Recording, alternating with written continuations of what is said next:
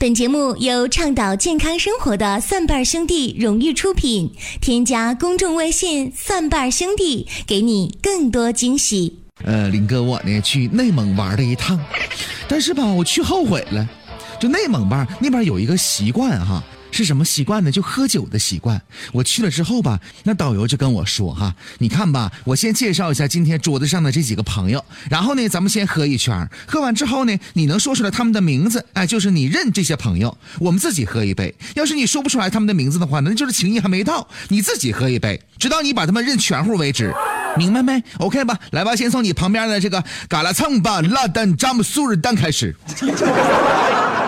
来，别笑了，再往下一个是无尽基德金戈乐日土冷巴菜。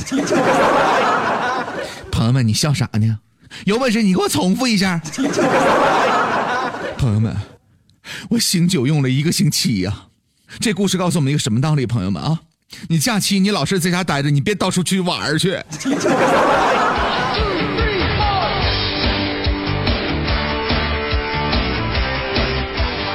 其实说到减肥，列位你们知道世界减肥史是怎么样一个发展的进程吗？其实纵观世界呢，减肥对于各国人民来说呢，都是一道难题呀。但是在不同的历史时期呢，它代表着意义是不同的。就比如说在这个古埃及啊，古埃及人呢早就将肥胖的这个病人呢画在了壁画上，认为胖是一种疾病。古希腊的名医那曾经呢说。突然死亡这种情况，往往胖子比瘦子更多见，而且呢，他还号召人们去减肥。但是减肥的方法呢，跟现在比起来呢，哎，令人有一些咋舌。是什么呢？裸体行走啊，或者呢是奔跑，呃，再或者呢睡硬板床，饭前锻炼，甚至吃饭的时候呢，最好也不停的晃动。但是其后的一千多年当中啊，肥胖却不再被欧洲人所排斥了。或许呢，是因为几次大饥荒、鼠疫，使得整个欧洲人口呢始终挣扎在生存的危机当中，从没有安安稳稳地储存过大量的脂肪啊。对饥饿的恐惧呢，使得人们对脂肪有了特别的感情，因此呢，各种绘画呢都以描绘女性丰腴为美。而且那个时候有很多的说法，就比如说呢，丰满的妇女更易于生育。还有人说呀，婴儿越胖越健康。哎，这种流行的说法呢，在那个时期呢是比比皆是。人们爱脂肪、爱肥肉，从不认为这有什么不健康或者是不美的。直到一千八百年以前，肥胖是一种病这个概念呢，只是少数大夫们的想法和说法。其中有一个例子啊，就把这个问题呢说得非常的详尽啊，是什么呢？在一七八九年的时候，有一本杂志叫做《绅士》，上面写了一个例子是什么呢？说一个三年没有离开自己床的胖子，人们为了给他换床单呢，必须把他用滑车吊起来。而杂志当中对他的描述是什么呢？除了偶有风湿之外，非常的健康。胖的小孩在十九世纪不会被看作是不健康的，所以说呢，只怪你生错了年代。如果放在十九世纪的话，没准你呢会是一个大美人呢。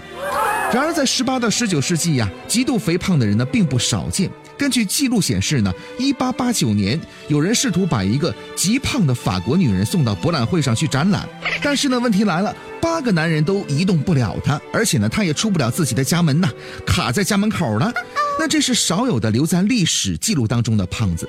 此外呢，可能还有成百上千个胖子留存在乡里的这个闲言碎语当中，更多的则不为人知了。在十九世纪初，人们对于肥胖问题开始有了广泛的讨论。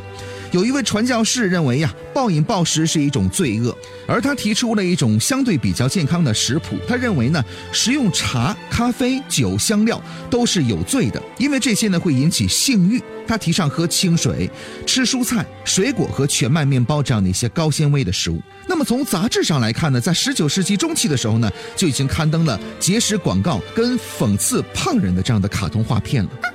肥胖人群的出现跟肥胖现象呢被社会所排斥，都是跟现代生活方式有很大关系的。一七八零年，你想啊，这个蒸汽机发明了，大规模的运输食物成为了可能。一八二零年，铁路普及了。蒸汽船也出现了，在不同地区呢，甚至不同国家之间的食物运输啊，变得廉价而且迅速了。一八六零年，防腐剂发明了，食物可以储存更长的时间了。一九零三年，反式脂肪酸被发明了。那么这个东西啊，它好还是坏？我们之前节目当中说到过啊，反式脂肪酸呢，大量用于市售的包装食品、餐厅当中的煎炸食品当中，而且呢，方便食品保存呢，几个月都不会坏的。一八九零年。超级市场出现了，各种各样的充满了盐、脂肪和防腐剂的食品呢，也相继出现了。直到一九零零年，欧洲跟美国很多大城市有发达的服务业、完善的公共交通体系了，极为繁荣的大众消费文化。那么超市里充斥着各种琳琅满目的现代消费品呢，比如说猪肉啊、牛肉啊、鸡肉罐头啊、油炸食物啊，充斥着防腐剂跟添加剂的加工的食品。中产阶级是这种生活方式最大的受益者。但是呢，也因此常常被过度肥胖所困扰。所以说呢，反肥胖的声音呢是逐渐出现了。比如，一九二零年，英国的医疗专家就说了，说将过度摄入食物、不合理的摄入食物以及缺乏新鲜空气和锻炼作为身体状况恶化的原因。当时的医生呢，出了各种各样的怪招，以促进肠胃的工作和食物的消化。啊，比如说开着灯睡觉，以燃烧脂肪；用烈酒把食物冲上去。比如说呢，食用食醋啊，用醋来消灭食物啊，等等等等很多的说法。现在说起来呢，让人觉得可笑啊。但是这些呢，并没有引起大众对于肥胖问题的重视啊。直到一九零八年的时候，一件事情发生了，是什么呢？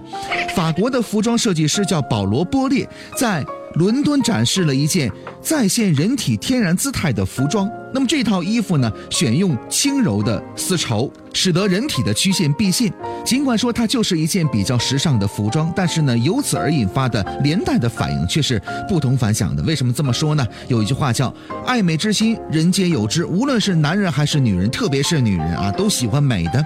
那么面对这样的优秀的服装，呃，尽善尽美的形体，很多人就开始爱上了减肥了。自称为上层社会的男性跟女性开始疯狂的追求体态的优美，并且爱上了减肥。女性开始追求 S 型了，男性呢开始追求希腊雕塑当中的那个健美的身材了。因此，从开始到最后啊，他们都是减肥大军的一员呐。那么这种趋势很快的传遍了整个欧洲跟美洲大陆。因此，人们说呢，二十世纪初是胖子黄金时代的终结，从这儿往后开始正式流行减肥了。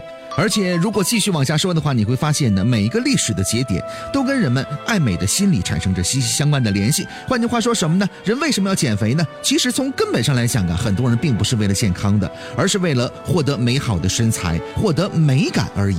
那么，从一九零八年往后，又发生了哪些历史故事呢？又发生了哪些关于减肥史的一些历史的节点呢？咱们下期节目当中继续来说。欢迎各位来关注我们的节目。欢迎各位来关注蒜瓣兄弟，下期节目当中我们继续来说世界减肥史。